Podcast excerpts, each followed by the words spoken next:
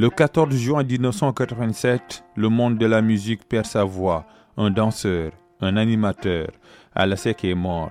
Monotomie, plus de cordes dans les violons, voix basse, volume en baisse, lyre perdu, inspiration au rabais, l'histoire du mbala fut triste. Grand artiste au draglax qui vibre avec le rythme, retour sur la vie de Alasek dans le Sénégal dans l'histoire. Bienvenue à tous.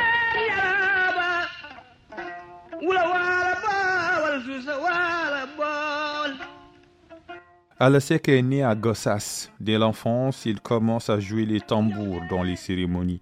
Très doué malgré son jeune âge, il se fait un nom dans la ville de Thiès. Mais Alasek ne fait pas seulement de la musique. Il avait un métier, celui de tailleur. C'est d'ailleurs ce qui le pousse à venir au Sénégal. Alasek s'installe à Usine Benetali.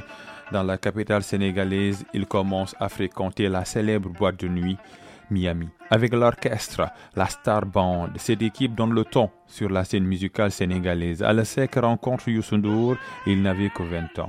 Un duo qui fait des ravages. Les deux artistes partagent la même chambre et la même passion. Pas à pas, ils marchent ensemble, le ton comme la mélodie comme boussole. C'est en 1978 qu'il va rejoindre l'étoile de Dakar qui va devenir plus tard le Super Étoile. À la SEC fait Bercy en 1986, Jacques Higelin l'invite pour faire un grand concert. L'artiste rayonne. Le danseur animateur faisait vivre la scène et réveiller les spectateurs. La danse était pour lui plus qu'un art, c'est l'art de sa vie. Alessec figure parmi les artistes les plus doués dans le monde culturel sénégalais.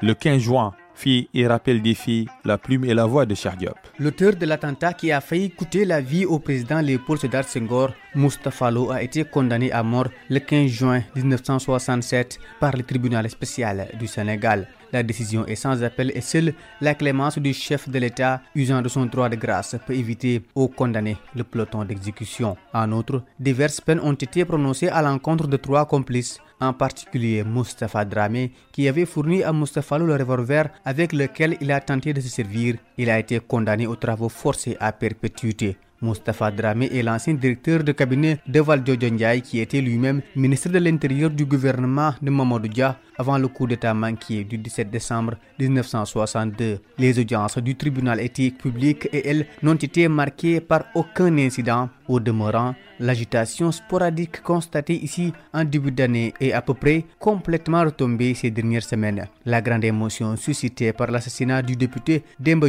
puis l'attentat manqué contre le chef de l'État Léopold Sédar Senghor ont incontestablement permis aux leaders du gouvernement de reprendre leurs troupes en main et de mettre rapidement un terme à la plupart des luttes de clans et des rivalités de personnes qui s'est développées dans la perspective des élections législatives de février de la même année. C'est tout pour votre rubrique Le Sénégal dans l'histoire. Rendez-vous lundi pour un autre numéro.